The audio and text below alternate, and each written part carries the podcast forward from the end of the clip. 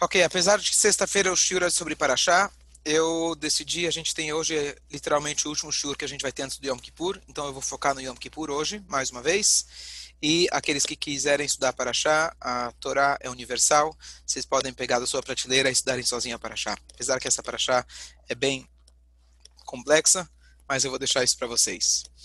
A gente está se aproximando de Yom Kippur, e é, esse ano, especialmente, aqueles que vão estar em casa, se torna para muitos extremamente difícil ficar em casa, é, não estar na sinagoga, porque realmente quando você está com muita gente, eu posso dizer esse ano Rosh Hashanah, o fato da sinagoga estar mais vazia, a sua kavaná naturalmente é diferente. Quando você vê aquela sinagoga lotada, cheia de gente, é, você se inspira um pouco mais, ou pelo menos suspira um pouco mais, ou transpira um pouco mais, uma das três. Gostou? Ok. Então, o que acontece? Tem uma história muito bonita, uma parábola muito bonita, que apesar de parecer uma piada, só que foi trazido em nome do Baal Shem Tov. Certa vez, o rei leão, ele estava muito nervoso, muito chateado. E todos os animais da selva ficaram preocupados. O que, que a gente vai fazer? Se o rei está nervoso, se o leão está de mau humor, as coisas não vão ser boas para a gente. Até que chegou Pikear Shebachayot, o mais esperto de todos os animais, chamada a raposa, e ela vira para a turma: gente, fiquem tranquilos, vamos se juntar, vamos todos se apresentar para o Rei Leão e eu vou dar um jeito, eu vou conseguir colocar ele em um bom estado de humor. Mas como? Como que você vai conseguir? A gente está com medo, melhor a gente ficar em casa. Ele falou: não se preocupa, eu tenho na minha cabeça 300 piadas diferentes e eu vou chegar Alguma delas, pelo menos, a gente vai conseguir divertir o rei e estamos tranquilos. Tá bom? Então, juntaram-se todos os animais da selva. Eles estavam agora se dirigindo o caminho para chegar no palácio real do, real do rei leão. E no meio do caminho, a raposa vira e fala: Gente, eu lamento muito, mas eu não sei o que está acontecendo. Eu acho que não tomei meus remédios hoje de manhã. Isso o Baal não falou. Mas eu esqueci parte das piadas eu, eu acho que só sobrou umas 200 na minha cabeça. Bom, Nishgeferlach, eles falaram, tudo bem, 200 piadas é suficiente para a gente conseguir divertir o nosso rei. Eles caminham mais um pouco, estão se aproximando do palácio, e ela fala, eu não sei o que está acontecendo, minha memória não está funcionando, hoje deu um branco, só me sobraram 100 piadas. Chegam na porta do palácio, todo mundo ansioso, confiante na raposa, e Logo que eles entram no palácio, a raposa vira e fala para todos: Sinto muito em dizer, mas eu não tenho piada nenhuma para contar. Todos estão agora na frente do rei, tremendo de medo, sem saber o que fazer. O, meu, o rei está de mal, de mau humor. O leão está pronto para devorar alguns deles. E naquela hora, a raposa vira e fala para o rei na frente de todo mundo: O meu papel eu fiz. Eu consegui reunir todos os animais aqui perante o rei. Agora fica com vocês. Agora é papel de cada um se resolver com o seu próprio rei. A cada ano, Rosh Hashanah, Yom Kippur, nós temos o discurso do rabino. Nós temos as melodias do Hazan, que todos cantam juntos e acompanham o Hazan. E se você tem um bom discurso, poxa, me impactou esse Yom Kippur. Se você tem um bom Hazan, que ele consegue cantar maravilhosamente, inspirar os corações, tá tudo muito bem. Esse ano especialmente, a gente entende qual que é a função seja do rabino, seja do Hazan, seja do, do, do, do assento confortável com ar-condicionado ou perto do ar-condicionado. Você sabe que na sinagoga você tem a área, antigamente, né? hoje você mal tem lugar onde sentar, mas você tem a área de política, onde você quer mais perto do rabino ou mais longe do rabino, a área que você quer falar de futebol, a área que você não quer falar de política, e tem uma pequena área lá para aqueles que quiserem rezar também tem essa parte na sinagoga. Mas toda a função do Hazan, do Rabino, de toda essa comoção, não é para você assistir à cerimônia do Yom Kippur. Você não veio olhar, ver, escutar o shofar, como se diz, no Yom Kippur. Tudo isso veio apenas para reunir a gente perante o rei. E agora? Agora cada um tem que falar sozinho com o rei. Você não está aqui se apoiando naquilo que o Hazan vai fazer ou naquilo que o Rabino vai falar. Você tem o seu contato pessoal com a Kadosh Baruch Hu. Esse ano, especialmente aqueles que não vão ter o Hazan, aqueles que não vão ter um rabino na sua frente, não vai usar uma gravação de Zoom, por favor, tá certo? A nossa conexão com Deus, não sei quem, alguns vocês estão participando de vários Zooms, dependendo de como a pessoa que é o dono, né, o anfitrião daquele daquele Zoom, ele programou. Tem várias programações diferentes, quem ele permite entrar, quando ele permite entrar. É Nós, a Zunagoga, né? Na Zunagoga, Zunagoga, ok, boa, ok, não conhecia. Bom, de qualquer jeito, no, no, no, no, a gente tem, dentro do Zoom, tem aquilo que fala, você agora é o anfitrião. No Yom Kippur, você agora é o anfitrião. Você é aquele que tem o contato direto com o servidor, com a Kadosh Baruch Hu. Você, em casa, às vezes está se lamentando, com razão. Eu queria estar na sinagoga, eu queria estar com todo mundo, eu queria estar com os meus amigos, eu queria poder rezar com tudo aquilo. Hoje, a gente mais do que nunca temos a oportunidade de sentir aquilo que o Baal Shem Tov falou. A raposa só veio para atrair a gente para que nós possamos conversar direto com Deus. Se a raposa esqueceu as piadas, se hoje você está em casa sozinho, o contato seu com Deus é o mesmo.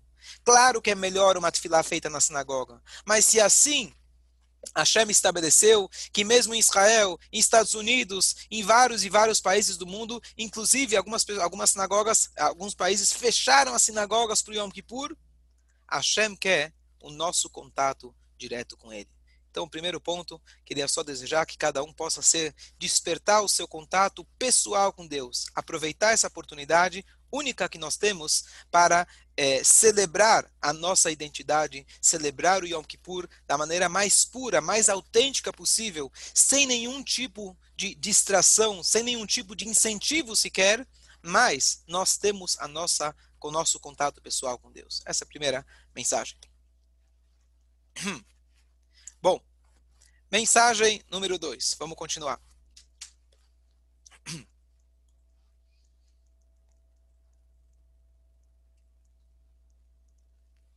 Certa vez, o José de Lublin. Sim, alguém quer falar uma coisa?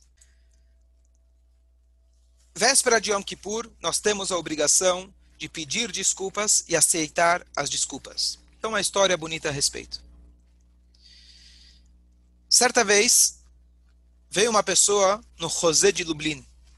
E essa pessoa, ela disse que ela era casada já há 20 anos, esse homem, e, infelizmente, até hoje, eles não, tinham, não tiveram filhos. Rebbe, por favor, me ajuda. Então, o Rebbe, José de Lublin, famoso sábio, mestre da cidade de Lublin, ele falou, olha bem, não sei se vocês sabem, se vocês sabem, digo a vocês, de que às vezes você encontrou uma moça, ou a moça encontrou um rapaz, anos atrás, e eles se conheceram, estavam com alguma certa intenção de eventualmente se casarem, mas em algum momento aquilo não foi para frente. E você deixou mágoas. Isso pode ter consequências lá na frente para ambos, ou para um deles, aquele que deixou as mágoas. Por isso é muito importante sem a gente educar os filhos, etc., os jovens, de que se por algum motivo você conheceu alguém e você decidiu que não era esse o teu bashert, você deixar a barra limpa, terminar de uma maneira de paz e caso teve algum mal entendido, você pedir perdão ou diretamente ou através de outra pessoa. Disse o José de Lublin, 20 anos atrás, antes de você casar, você será que não ofendeu alguém, uma moça, ele parou, tentou ventar, voltar o, o filme lá atrás, e ele se lembrou de que sim, antes dele se casar com a sua esposa, ele tinha, na verdade, uma moça que, quando eles eram bem pequenos, ele havia prometido para ela que ele iria se casar com ela. Mas ele vira e fala, Rebe, mas isso com certeza não é problema. A gente estava na escola ainda, a gente estava na primeira, segunda, terceira série, e aquilo que eu falava não tinha valor. Eu gostava dela, ela gostava de mim. E aí eu falei que eu ia casar com ela. Mas mas aquilo nunca foi para frente. Eu cresci, pronto, conheci minha esposa e estou feliz. O Rebbe falou: viaja até tal cidade e lá você vai encontrar essa moça e a cidade de Leipzig, que era a China da época. Lá você vai encontrar essa moça e, por favor, aproveite e peça perdão para ela. Tá bom? Ele viaja para Leipzig, grande cidade, as grandes feiras ficavam lá, e ele estava sem rumo, na verdade, não sabia onde ele achar. Aquela moça de 20 anos já, é, mais ainda, que ele não que ele não havia, mal lembrava o nome dela. E aí, de repente, conta a história que o céu fechou, as nuvens estavam pretas e começou uma chuva torrencial. Ele procurou um pequeno abrigo embaixo de alguma cobertura.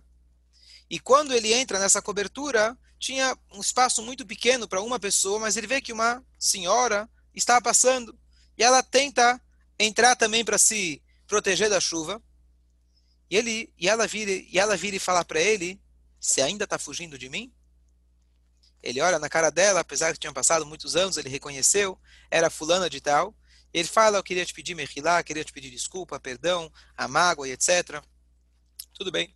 Ele pede desculpa e aí termina a história, ele volta para casa. Depois de um tempo, ele encontra aquele irmão daquela moça. E ele comenta fala: Olha, vi tua irmã e contou a história que aconteceu. E o irmão vira e fala: Eu acho que você tomou alguma coisa. O que, que você andou tomando? Falou, Como assim? Minha irmã já morreu fazem 20 anos. Na noite do seu casamento, ela estava tão angustiada que no dia seguinte ela não acordou. Foi naquele momento que aquele jovem, não tão jovem já, percebeu de que o José de Lublin tinha trazido de volta, lá do mundo superior, a alma daquela moça, simplesmente para que ele pudesse se acertar e pedir o perdão. Mordecai está aqui escutando?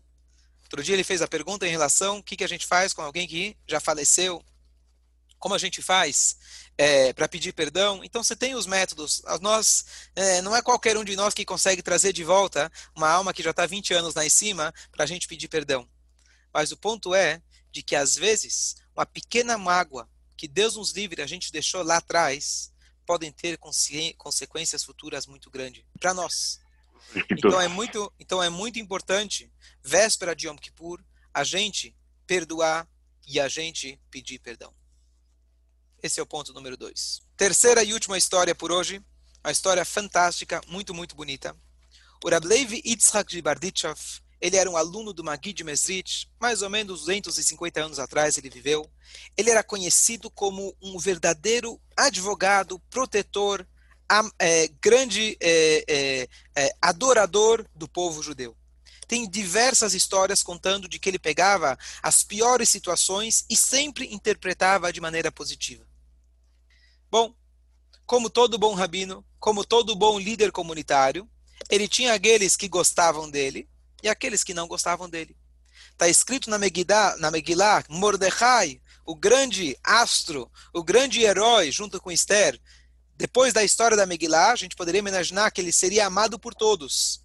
Diz para a gente a Megillah, Veratsui Lerovechav. Ele era amado pela maioria de seus irmãos. Então sempre tinha aquele grupinho de é, revolucionários que não gostavam, é, não gostavam do Rabino, não gostavam do Mordecai e assim por diante. Bom, esse Levi Yitzhak de Barditchev, também o grande tzadik, ele tinha um cara que era extremamente contra ele. Não gostava dele. Um belo dia, esse cara era tão malvado que ele decidiu fazer um plano. Era véspera de Yom Kippur. Ele foi até a casa do Levi Yitzhak de Barditchev. E ele começou a conversar com ele. E ele ofereceu para o rabino um pouco de vinho. É, eu não sei como combina bem na história, porque a gente sabe que véspera de Yom Kippur não se deve beber. Mas assim diz a história. Ele ofereceu para ele beber.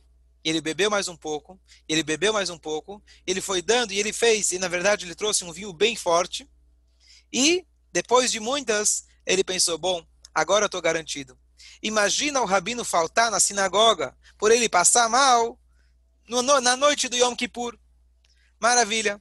O plano dele, ele achou que ia funcionar. E ele então estava esperando ver o que, que ia acontecer. Ele foi para a sinagoga, chegou cedo. E de repente, ele vê que o rabino chegou completamente inteiro. E aí o rabino começou a rezar.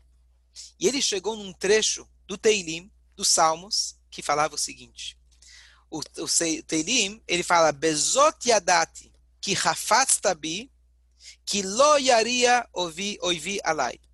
A tradução literal desse versículo dos Salmos é o seguinte: Deus, Davi da Melach, ele fala, é desse jeito, é dessa maneira que eu vou saber que você gosta de mim.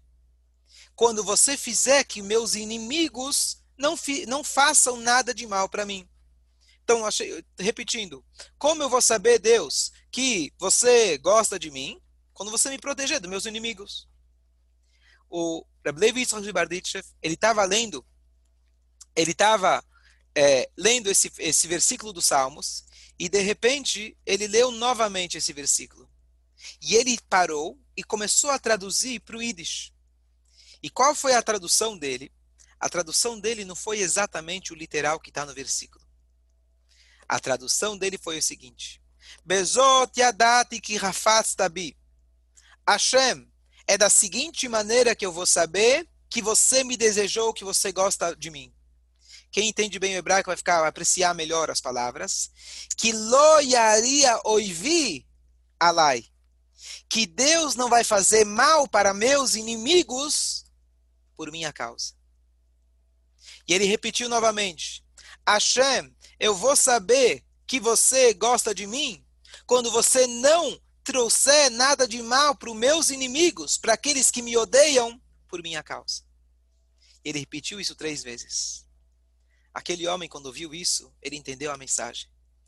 A verdadeira pessoa feliz, o verdadeiro perdão, é quando a pessoa está tão bem consigo mesmo, como a gente comentou nos outros shurim ao ponto que ele pede a Hashem, por favor, não só que eu não quero ser prejudicado pelo ódio, pela fúria, pelo mal-estar que eu estou tendo com fulano, que ele não gosta de mim. Estamos falando aqui de um tzadik. Mais ainda, Hashem, por favor, não castiga ele. Não permita que o ódio dele destrua ele mesmo. É dessa maneira que eu vou ter a prova de Hashem que ele gosta de mim. Esse é o meu pedido. Aqui nós temos o maior exemplo de perdão. Perdão, às vezes a gente fala, bom, eu perdoo ele, mas Deus vai acertar as contas. Então fico esperando para ver a vingança, Deus nos livre do que a Hashem vai dar para ele. Não! O verdadeiro perdão é quando me coloco numa posição onde eu tenho piedade da pessoa. Onde eu falo, coitado, Hashem, por favor, tenha piedade dele. Não castigue ele pelo ódio que ele tem por mim. Esse é o exemplo que Rav Levi Barditchev deu para gente que a gente possa se inspirar, que a gente possa saber perdoar, que a gente possa viver alegre, feliz, contente, e Hashem dê pra gente um Gmar Hatimat Uvah Bezrat Hashem.